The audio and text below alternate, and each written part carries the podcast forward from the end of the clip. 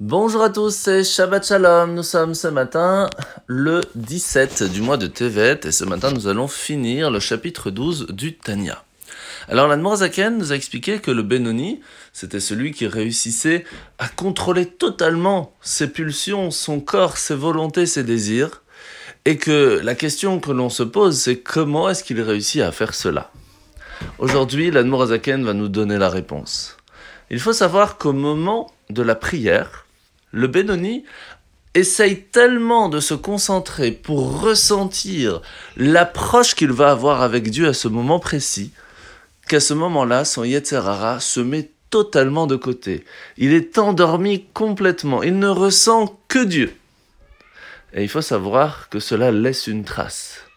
Et c'est pour cela que même après que son Yetzara va se réveiller et qu'il va essayer de l'attirer à faire des choses qui seraient contraires à la volonté divine, le fait qu'à un moment précis, à un moment donné, il a réussi à le mettre complètement de côté, cela va lui donner des forces pour réussir à gagner contre lui.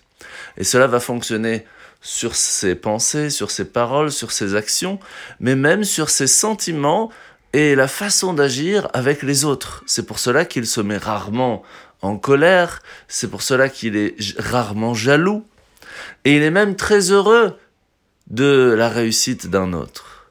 Comme Yosef Hatzadik, alors que ses frères l'avaient vendu, il continue de les aimer et de les aider. Et c'est ce qu'on appelle un Benoni, celui qui travaille sur soi-même pour contrôler ses pulsions. Grâce à quoi? Grâce au fait que sa prière est vraiment bien faite. La mitzvah de ce matin, c'est la mitzvah positive numéro 49. Alors c'est la grande mitzvah de Yom Kippour, le fait de faire exactement ce qu'Hachem nous demande ce jour précis.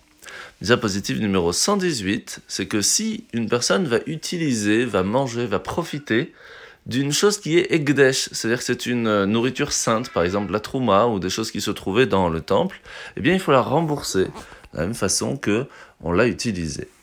La paracha de la semaine, c'est parachat Vayechi où à la fin de la paracha, Yaakov va conclure ses bénédictions à ses enfants en les bénissant chacun avec un attribut particulier. Alors ce qui est intéressant, c'est que l'on peut agir de trois façons.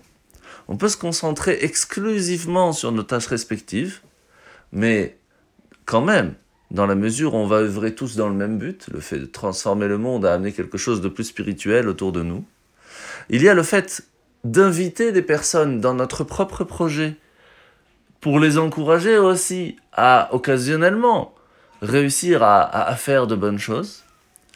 Et on peut nous aussi nous impliquer dans le projet des autres pour que, en fin de compte, cette unité soit beaucoup plus forte et que l'on réussisse ensemble à amener Mashiach. Ces trois façons d'agir sont bonnes, mais en fin de compte, réussir à faire les trois ensemble, c'est la meilleure des choses. Shabbat shalom à tous.